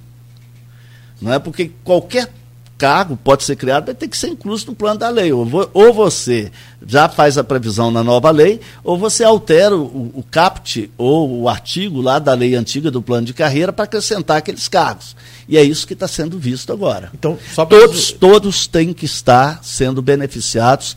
Todos, todos que... os servidores, 14 mil servidores, vamos dizer assim, dos 14 mil servidores, se todos os 14 mil tiveram aí subiram de nível, eles vão ter direito. Sim, sim. E se não Porque essa recebe. pergunta está sendo bastante feita aqui. É, Cláudio. e se não recebe, é, e quem se não tem- recebe agora, não é? É, Em abril, terão direito retroativo a 1 de abril. Por quê? Não é culpa deles. Né? Houve aí, de certa forma, na época que foi criado o cargo, essa lacuna. Então, se fez a lei criando o cargo, mas não mexeu na lei do plano de cargo para incluir aquele cargo lá. A folha de pagamento, ela não pode fazer nada da cabeça dela. Nós não interpretamos leis, nós temos que seguir o texto da lei. É por isso que muitas vezes assim a gente remete, eu quero aqui também registrar um agradecimento é, muito grande à Câmara Municipal, aos vereadores, que são extremamente solícitos né, é, em estar atendendo essa, essa, essas, essas leis que muitas vezes são enviadas em caráter de emergência para a gente sanar esse tipo de problema. Mas a gente acaba só tendo contato com ele. Quando ele está desativo, você não sabe. Né? Eu não estava. Boa, boa parte dos funcionários também não estava lá naquela época. Só na hora que você vai ativando o plano é que efetivamente você toma contato com situações como essa. Mas nós vamos solucioná-las. Uma pergunta da Andréia Moreira Machado, que é, é, na verdade, aquela que eu queria te fazer antes. Vou juntar as duas aqui e a gente vai colocando a- a- essa, essa questão do tempo, é, da demora. Outra coisa que ela fala aqui: os 3% referente aos cursos da educação, professores assinaram desde o ano passado e até hoje não receberam. A listagem com o nome de todos que têm direito está na administração desde novembro para ser paga. Olha, eu estou tomando conhecimento disso agora. Prometo a ela que chegar lá vou querer saber Ah, por tá. quê. Por quê? Porque esse é um outro direito que nós vo- voltamos com ele. né? Então, todo professor, no interstício de um tempo, que tem 120 horas de qualificação, ele tem direito a 3% de aumento. Eu sei que eu já autorizei umas três, quatro listas. Não estou não, não, não sabendo dessa, e naturalmente, quando chegar a administração, tomarei conhecimento, porque muitas vezes assim, está lá com a administração, ou está lá na mesa do secretário, é, com volume de gente, é, como efetivamente é. Né? E, e- e- como eu disse, nós não somos pouco. A folha de pagamento, o Rodrigo tem 16 funcionários. Para cuidar da folha. É. Então, quem analisa todos esses pareceres, todos esses pedidos, eu tenho quatro assessores públicos, advogados, que me assessoram nisso. Não é? Todas essas pautas, é, todo, todo tipo de lei nós invertemos, porque quem cuida efetivamente do texto da lei é a Procuradoria, mas nós participamos ativamente para evitar qualquer leitura dicotômica e depois você perca tempo. Então, toda a minha equipe de folha de pagamento e os assessores que estão no meu gabinete, eles eh, participam junto com a Procuradoria para que a gente, quando mandar uma lei, ela já esteja suficientemente eh, madura para não ter transtorno eh, de perda de tempo. Né? Só para fechar aqui, e eu acho que aí vale a pergunta que todo mundo quer saber. É, sobre o reajuste, o que, que você pretende aí, para quando que você, junto do prefeito, pretendem aplicar de fato, nem reajuste, é uma recomposição salarial, né? É, Paulo André Machado Gomes, vários quadros existentes em 2015 não estão nessa portaria do primeiro de maio, mas ele não fala quais. Tem alguma específica que você já percebeu? Vai, né? Não, isso aí também assim, seria interessante. Paulo André tá- Machado, é. Paulo, fazer contato eh, com nossa chefe de departamento pessoal, a, a Jaqueline, para estar colocando ontem mesmo, por exemplo, na portaria, o Alexandre Buchaú, ele fez um contato comigo e nós percebemos que ele estava correto imediatamente a turma de analistas de sistemas né, entrou em, em, em ação e a gente fez a correção. Então seria interessante, Paulo, estar fazendo contato, né, porque pode sim, eh, a administração, eh, como eu disse, é muito trabalho, é muita gente, e a gente admite que às vezes a gente pode, pode falhar, não é? E a gente é muito receptivo à, à participação, à sugestão. A gente vê isso com, com olhos muito bons. É, eu já- Posso fechar aqui? Só para. Aham. Desculpa, Rodrigo. O- você já respondeu a Rodrigo sobre um levantamento. O Rodrigo falou 50% de perda salarial nesses últimos anos. você chegou 43, 43. É, ao consenso, junto com o sindicato, de 40, 42, 43, variando, cada um tem o, o, o seu levantamento. Mas não passa muito disso, segundo você. É, o que, que pode você se comprometer com o servidor hoje, hoje, dia 3 de, de maio de 2023, ainda nas comemorações, se é que pode comemorar, o dia do trabalhador. O que, que dá para se comprometer? Nessa reposição salarial de quase 50%. É possível cumprir eu, eu, isso? Eu vejo que esta questão ela vai ter que ser enfrentada pela gestão. Não é? A gestão ela vai ter que efetivamente é, criar uma política de reconstituição. O fato dela não ter sido possível até agora não significa que falte empenho, falte vontade política, falte organização para isso. As pessoas falam Nós, que tem dinheiro em caixa, por que, que não usa? É, Você já ouviu falar isso? É, o dinheiro em caixa, como eu disse, né, são várias fontes. Esse dinheiro é como um queijo, tem várias fatias. Tem fatias que você pode usar e tem fatias que você não pode usar. É, é isso. Não é? Então, assim, não adianta você dar, depois você ter que tirar. Não é? E no trabalhista, você sabe que depois que você dá, você não pode tirar.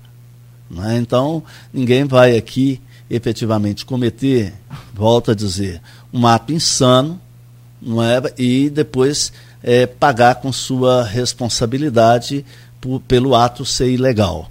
É, agora, eu vejo que não tem como, a gente precisa efetivamente olhar essa questão, a gente tem olhado, como estamos olhando os outros direitos, se ativando ele todos. Então, o que eu diria ao servidor é isso: pode, pode confiar, a gestão é uma gestão séria. Então, como agora nós estamos é, voltando com a parte do impacto é, financeiro na promoção, a, a, acadêmica, ela, ela, ela é um impacto substancial ela é para todo servidor, então todo servidor que se qualificou pode fazer. Nesse sentido, servidores que não se qualificaram, a, o prefeito atendendo uma demanda da educação, por exemplo, os professores que não tinham curso superior, criou um programa de bolsa, que a, a lei está indo para a Câmara, para poder ajudar a, as pessoas nesse sentido. Então, assim, eu, eu, eu volto a dizer, eu sou muito confiante. É, muitas vezes eu não posso dar uma resposta é, tão imediata como as pessoas desejam, exatamente assim, que a gente tem que. A gente, é, acho que na administração a gente não pode só ser sério, a gente também tem que parecer ser sério.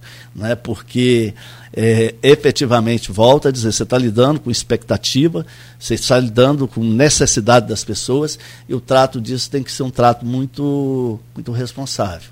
Então, né? o prefeito falou que para esse ano não veio a reposição, que ele vai colocar na, na, né, no, previsão orçamentária Sim. de 2024. Só que o sindicato já falou que está batendo o pé, pelo menos no vídeo que foi divulgado pelo Ciprozep, que no dia 15 vai ter uma assembleia. O que, que vocês estão esperando? Mas vai ter algum diálogo antes desse dia 15? Pode vir uma greve? Como Não, é que na verdade, assim, a, a, a gente está para ter uma próxima reunião com a, a presidente Ciprozep, ela estava em viagem na, nessa última semana. É, foi feita uma, uma solicitação de audiência ao, ao, prefeito, eu estou mediando esse, esse contato. Antes dela viajar, nós dois estivemos juntos, ela inclusive fez uma visita. Nós temos, volto a dizer, um relacionamento muito, muito cordato, muito respeitoso. Já tem data essa audiência? Porque dia 15 é o prazo que eles colocaram lá para a Assembleia deles. Não, ainda estou aguardando a disponibilidade e a agenda do prefeito. E, mas, de toda forma, assim, é uma pauta que está aberta, não é? é então a gente vai estar conversando naturalmente sobre isso. Agora, a, assumir um compromisso aqui, pessoal, é, é o compromisso de, de novo, tempo todo estar a serviço dos servidores, né, naquelas pautas que, que, imediatamente a gente consegue colocar, que tem as dotações orçamentárias asseguradas, isso a gente acelera e faz com muita rapidez. Aquelas outras que são as emblemáticas, porque é mesmo difícil de entender essa, essa dinâmica do setor público, mas não é a empresa da gente, né? Na, na, minha casa, por exemplo, eu tomo a decisão de dar um aumento para a pessoa, eu vou lá dou o aumento porque a empresa é minha. Não é assim no setor público. E a né? questão da reposição salarial, né? As perdas são aí, como falam, o sindicato fala, de mais de 43%. se prevê já um, uma média de reajuste para o ano que vem ou ainda não? Não, ainda não. Está sendo estudado. Quem está cuidando disso é o controle, a administração e a fazenda. Uhum. Nós temos um grupo de trabalho que vem discutindo essas três frentes específicas, né? tanto a, a do plano de carreira, quando se toma a decisão, ah, vamos por aqui, vamos fazer isso agora, vamos acertando, vamos, acert, vamos acertando o que não foi feito e vamos já fazendo dentro da lei para o futuro. Como eu expliquei aqui a questão das letrinhas, como eu estou explicando a questão é, do mérito acadêmico, da promoção. Né? E com certeza vai chegar também o momento é, de ver a questão da reposição. Né? Posso mais uma, Cláudia? A gente passa para você para você encerrar? Que você tem Pode, não vai dar para encerrar. Não, você tem que encerrar aí. Fica, fica é, aí. É só aquela questão. Tem pergunta ah, dessa aqui. É, eu sabia que isso Sugestão e pergunta. É, eu sabia que Vai, né, pelo menos 200 reais de aumento no auxílio alimentação de todos os servidores ajudaria muito. É uma proposta, né? Quem disse foi o Wellington Ricardo. Ok. Vai, a gente tem a questão também que tem que ser colocada que vocês têm ido ao Rio, você, Vladimir, a equipe, para a questão do uso do recurso de royalties para pagamento. Sim. Essa é uma Salário. questão assim. Isso é uma questão que também já está com prazo para vencer e vocês estão buscando um novo termo, não é isso? Isso. Então, assim, a gente avançou muito nessa questão, no equilíbrio fiscal. É, o, o, prefeito ele é muito rigoroso com isso. É como se fosse um termo de ajustamento, né? Exato. Tem que ser mesmo. Ele é um tag, né? Então, assim, o uso do royalty na folha, a previsão é acabar. Ao mesmo tempo, é, por, por, ser extremamente é, familiarizado, receptivo, é, carismático no contato, o prefeito também ele se permite inovar.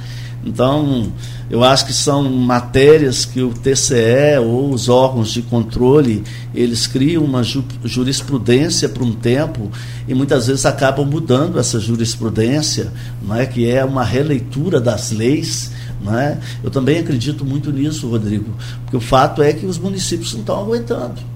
Né? Então, você vê que é uma situação muito dicotômica. Ao mesmo tempo que você tem recurso, você não pode usar o recurso com determinadas frentes. Então, o município do tamanho de Campos, com o volume de servidores que ele tem, né, ele efetivamente não conseguir dar aumento, porque está sujeito a essa legislação, isso também tem que estar sendo permanentemente provocado nesses órgãos de controle, como é o TCE. E o prefeito também está muito atento a isso. Se por uma lei, se por um lado a gente tem que cumprir o TAG, por outro a gente não, é, não reconhece as consequências dele na vida diária desses servidores, né, com um impacto que é extremamente danoso. Então a gente também tenta abrir frente no sentido de rediscutir a interpretação pelos órgãos de controle desse próprio mecanismo da lei. É, a preocupação só que Reuters é uma coisa que a gente hoje está sustentado por um fio de cabelo lá no, no é. Supremo. Então, assim. A é partilha dos Reuters é, é, uma realidade. É, é, algo que preocupa. Então, assim, como, Mas aqui, como comprometer a... também, se tornar isso uma coisa fixa, se, se em algum momento isso corre risco. Agora, né? tem, tem, que, tem que ter cuidado, é, porque a, o feitiço pode virar contra o feiticeiro. O Nordeste tá, passou a ser um grande produtor de petróleo. O Norte que reivindica essa, essa. Você não tem condição de, de repente, com receitas incertas bancar a despesa certa. A folha de pagamento é uma despesa certa e ela precisa de ter o recurso certo para bancá-la. Essa é a grande dificuldade de você associar a folha com os royalties. Né, os royalties tem hora que estão alto, é. tem hora que está baixo, e a folha de pagamento ela não pode ficar à mercê disso. Essa é a grande questão, Rodrigo. Né, então, assim, a responsabilidade do prefeito é exatamente nesse entendimento. E que a gente é, acompanha tentando fazer o melhor possível. Mas eu gostaria de dizer aos servidores né, que eu estou, eu estou confiante, eu acho que o trabalho no sentido de recompor toda a história de valorização que perpassa principalmente pela questão remuneratória precisa ser feita sim, mas precisa ser feita com organização, com receita clara e efetivamente com segurança para que as conquistas elas sejam duradouras. Só o pessoal está na dúvida aqui, uma pessoa questionou, mas a outra já respondeu. E você foi bem claro com relação a quem fez concurso, por exemplo, para o ensino médio e fez uma faculdade, fez uma pós, fez um mestrado depois de ser concursado, já apresentou os documentos à prefeitura e isso vai ser enquadrado para todas as categorias.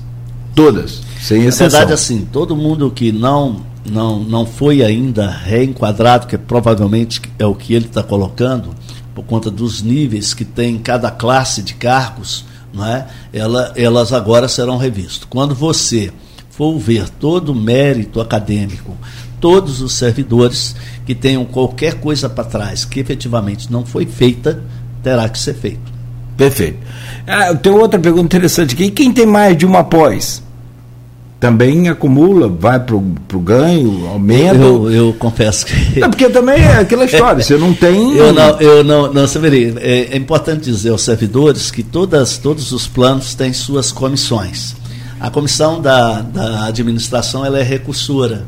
Então, sim, essas matérias todas vão para essa comissão, que é de servidores públicos, que analisam.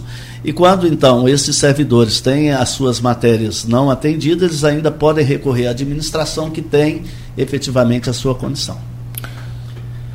Rodrigo, você tem alguma mais aí? Não, tem é uma... Você aí, vai tudo agora com você. Agora tem... puxa o bonde até o fim. Vamos embora. Só para fechar então, o Vai, acho que de todas as entrevistas que você nos concedeu, desde a época da Rosinha, prefeita, aqui Continental, ou, né, ainda a M, de todas elas que você passou aqui, por mim pelo menos, comigo na bancada, eu te perguntei, mas Vaine, e o conflito de interesse?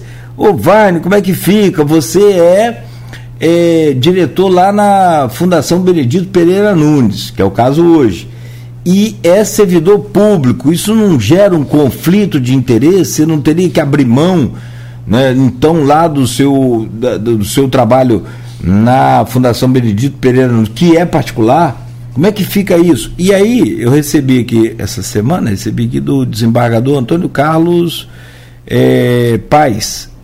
Ele diz aqui na decisão, entre outras coisas, e também do próprio.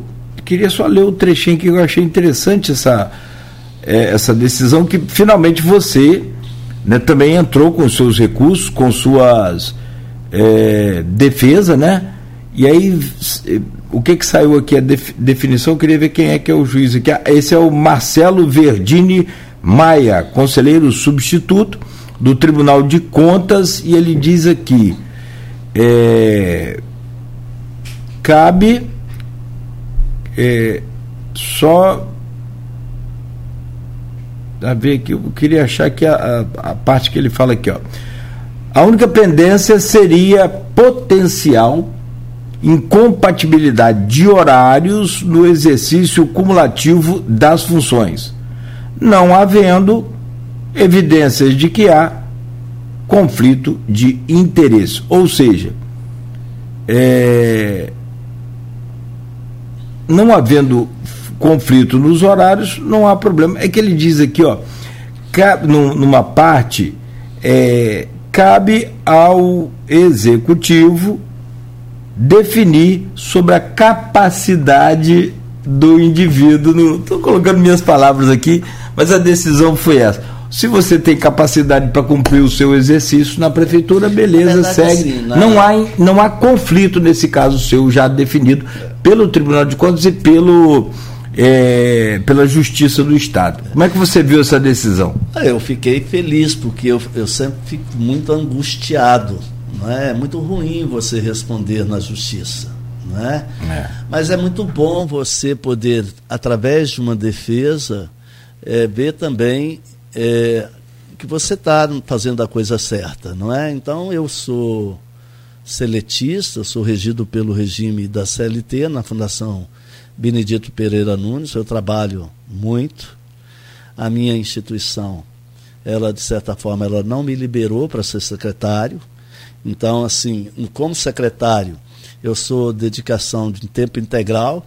Olha, e vou dizer, eu faço mais do que 40 horas, porque eu chego lá cedo e não paro, não. Né? E a minha instituição, ela sensível a essa situação, ela criou é, condições para eu continuar exercendo né, o meu trabalho, o meu ofício. Eu sou um diretor de gestão de pessoas, como tal, compete a mim dar as diretrizes de políticas de RH da Faculdade de Medicina, do Hospital Escola, procuro fazer da melhor forma possível, né? e me dedicando nesse momento, porque eu não sou estatutário, eu não, eu não sou concursado. Né? O prefeito me convidou para ser o secretário, entendeu que eu tinha essa condição de estar ocupando esse, esse cargo. Estou tentando fazer o meu melhor lá, mas eu estou me sentindo muito aliviado, porque, ainda mais sendo um secretário de administração, eu acho que a gente tem que dar o exemplo. Não é? E acho que o TCE agora, e depois do TCE, o Tribunal de Justiça do Estado do Rio de Janeiro, eu respondi esta questão a quatro promotorias de campos, todas quatro arquivaram esse inquérito. Eu respondi ao TCE essa representação desde quando assumi, agora que ela foi julgada, né? É, não foi dada a tutela antecipada, o, o desembargador quis é, o conselheiro quis examinar melhor a matéria, examinou o voto do acordo, foi nesse sentido que compete ao prefeito administrar esse tempo meu e compete à fundação né, exigir que eu cumpra né, as atividades que eu, eu tenho como responsabilidade. E, por último, o Tribunal de Justiça, né, que arquivou o, o, a representação. Então, assim, é, vou, vou, ter muito é, mais foco ainda, porque às vezes tudo isso acontece para nos tirar do, atenção, do foco, né? tirar da atenção. Eu, eu não permiti que isso acontecesse, mas não vou negar que me preocupava, me angustiava.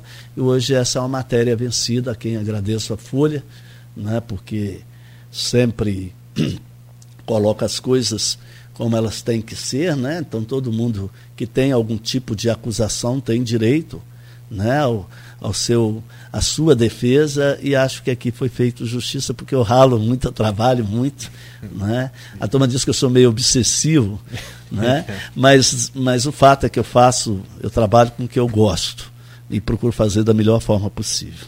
É, só para a gente finalizar então, é, reforçando que o, a gente começou o programa falando sobre concurso público, algumas pessoas estão perguntando né, sobre concurso.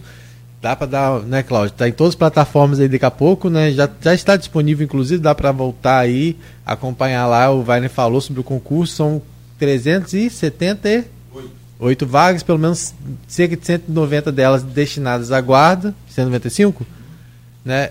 E aí. Posso já dizer? Faz, reforça aí. Então vamos lá. Nós teremos então para a Fundação Municipal de Infância 96 vagas para o cargo de educador social 195 vagas para a Guarda Civil Municipal, 36 vagas para o fiscal de tributos municipais, 20 vagas para o técnico fazendário, 21 vagas para contador, 4 vagas para analista de controle interno e 6 vagas para assistente de controle interno. Previsão é de meado de junho Acredito que o edital saia até a segunda semana de junho. Esse mês de maio nós estamos vendo as leis que vão para a Câmara, né? E além disso, a licitação que vai escolher a empresa que vai fazer o concurso. Previsão de convocação já a partir de dezembro. Se Deus quiser. É isso. E a gente já falou também, né? É, pode se convocar com auxílio aqui do, do nosso Jefinho, Jefferson Manhães, até três Obrigado, vezes. Jefferson está lá ligado lá e mandou um abraço para você. E dois Marcelos fazem uma pergunta só aqui. O Marcelo Silva e o Marcelo Pereira. Eles combinaram, eu acho. É sobre o auxiliar de vigilância. Eles terão direito à progressão? Auxiliar de vigilância. Tem direito à progressão também? Na verdade, como eu disse, né, todo, todo servidor, se eles não estão enquadrados no plano, tem que estar enquadrado. Então, aqueles cargos e qualquer gente, é, qualquer, porque como nós estamos voltando com algo que não é feito desde 2016, é, num quadro de 14.200 uhum. servidores, qualquer servidor que não tenha sido atendido agora deve procurar a administração, encaminhar o seu requerimento para ver sua situação específica. Não é? Então, como eu já sei que tem cargos que não estavam contemplados no plano de carreira e que vão ter que ser inclusos. Isso só aparece depois que a gente ativa o plano. Não dá para fixar um percentual de reajuste para o servidor, né? Para a gente fechar o programa aqui.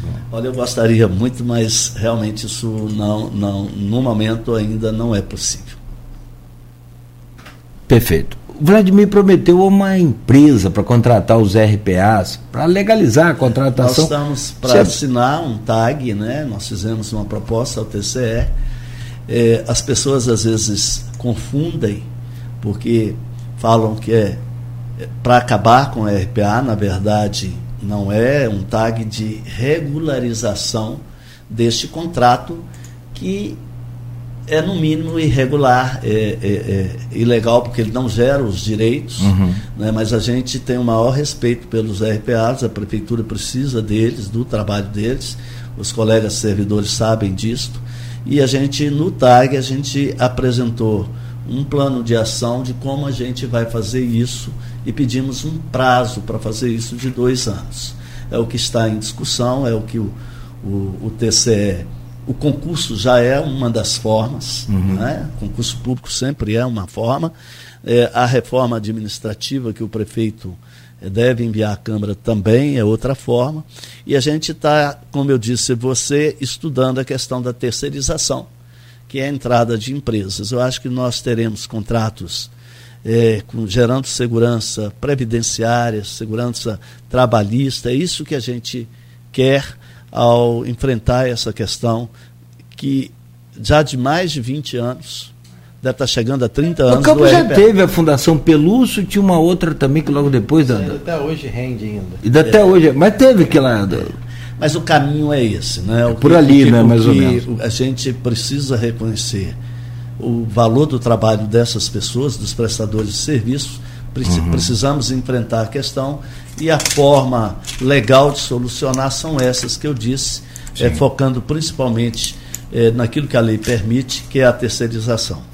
Vane, para fechar, é, é, fechar mesmo. Nós estamos fechando aqui mais do que caboclo da carrua. Cláudio, bom dia. Pergunta ao Vine se está recolhendo o INSS dos DAS. Ocorre esse recolhimento? Sabe? Sim, sim. Na verdade, você tem fases eh, lá da história que foram parceladas, não é? e ao serem parceladas, elas vão, é, o município vai pagando, eu tenho impressão que é, eu assino lá mensalmente o depósito de um milhão e meio, mas é. são coisas de 10, 20 anos para trás as competências atuais estão sendo pagas sim. Existe uma questão muito importante aqui, que é o advento do e-social. Sim. Então, nós estamos exatamente agora, efetivamente, implantando isso dentro do setor público, uma trabalheira danada, porque nós tínhamos a cultura lá de muitas vezes não fazer os exames médicos admissionais, os demissionais, os periódicos anuais, e agora com o e-social a gente está tendo que rever tudo isso, porque terá que ser feito. E provavelmente eh, na contribuição, como a folha está na fase de implantação, você paga as DAFs, só que as DAFs hoje são geradas pela própria plataforma do governo federal. À medida que a folha ainda está incorporando. Pode ser que contribuições não estejam aparecendo, mas nós estamos em dia é, com o pagamento. Que bom. Vale. Eu estava fazendo uma conta aqui. Campos tem uma projeção de 3 bilhões agora para esse ano, Sim. 2023, de arrecadação. Rapidamente, numa conta aqui, com aqueles dados que você passou para a gente mais cedo, se você fizer uma conta de 13 folhas de pagamento, um bi e meio ficam na é, na, na folha... um pouco menos, mas em torno um, é, dá o quê? 112 milhões, né? É. Porque tem que lembrar das férias. São cento e... Um terço, né? É, um terço. É, e aí bem, bem, bem... É, diminui um pouco, é um terço, mas eu coloquei 13 folhas, que depois também você... 13, né? para ter o 10 terceiro. Para ter o 10 terceiro. É. 10 terceiro é... E mais, é, vai dar um é, bilhão e é, meio, cara. Quase um 50... Bilhão e meio. Que a lei de responsabilidade fiscal diz 54,5%, né? Ali já é 54,5%? É, o máximo. O máximo, aí já é o limite. 40 e pouco desejável, né? É. é 40 e pouco. 45. Hoje a gente está com 54? Menos um pouco. Menos, já diminuiu um pouco. Sim. Não, eu fico comparando, porque royalties é cerca de. Essa questão de percentuais não é muito a minha praia, porque na verdade uhum. todas essas contas elas envolvem receita Então quem eu não cuido de receita, sim, eu sim, cuido sim. só. É, você cuida só das aí é meu colega o Rodrigo, né, que vale a pena Aliás, também Rodrigo- você dar uma chamada nele aí. O Rodrigo de vez em quando aparece aqui. É, É. o homem da, da- da- da- É o homem do dinheiro. do dinheiro. Suledil, o Suledil, que era o homem do dinheiro lá antigamente, falava, ah, o Suledil sentou do cofre aí, não deixa sair a, a obra. Abraço ao nosso querido Suledil. É, que hoje faz parte da administração também. Sim, é o nosso secretário da Casa Civil. Mas Ô, o Suledil é uma é uma é uma lenda viva, É uma né? lenda. porque na verdade é uma referência para todos nós, colegas secretários, todos nós devotamos a ele um respeito e um carinho imenso. Tem uma folha de serviços prestados a esta cidade inestimável, né, de grande contribuição que merece todo o nosso carinho e respeito. Para não dizer que falando de flores, houve um- um- uma notícia passada aqui, até pelo Aloysio Abreu Barbosa, sobre Nelson Naim assumir essa Secretaria de Administração. Você tem algum entendimento sobre isso? Não passa. Claro que Não, não, não passa por você. Você Não, conversa. não, não saberia. Até a parte de organograma, a gente eh, dá um suporte né, da reforma. Eh, se isso for verdade, vai passar lá por nós. né, mas eu não saberia, realmente compete ao prefeito, né, Sim, tá tratando sim. destas questões. Mas você não, não tem, pelo contrário, agora está com a energia renovada aí para depois dessa, dessa decisão do, do Tribunal de Justiça. O que, o que acontece muitas vezes é que quando você começa a focar né, em uma pauta extensa dessa, como é a, de, a dos servidores públicos, vai eh, passando a existir a necessidade de uma atenção mais redobrada. Né? Então, a Secretaria de Administração e Recursos Humanos ela é imensa. Não é? Então, é, a folha é a parte mais visível dela, né? A folha de pagamento. Mas nós cuidamos lá de toda a frota de transporte, nós cuidamos lá da licitação, nós cuidamos do patrimônio, nós cuidamos do diário oficial, nós cuidamos eh, de toda a parte do almoxerifado central. Então, assim, é muita coisa. Então, toda ajuda ela é bem-vinda, mas quem trata disso é, é o prefeito. 9 e 17. Vale, muito obrigado. Bom dia. Boa sorte sempre lá para você. Obrigado a todos vocês. Obrigado, Vaine. Bora, meu filho, que Cristiano já mandou só 9 e 17 aqui. Valeu, valeu, Rodrigo. Até amanhã, 7 da manhã. Folha no ar fecha por aqui. Hoje agradecemos a você pelo carinho, pela audiência. Pedimos desculpas aí pelo avanço, mas valeu pelas informações passadas aqui pelo Vai. Amanhã de volta às 7, oferecimento de Proteus, Unimed Campos, Laboratórios Plínio Bacelar e Vacina Plínio Bacelar.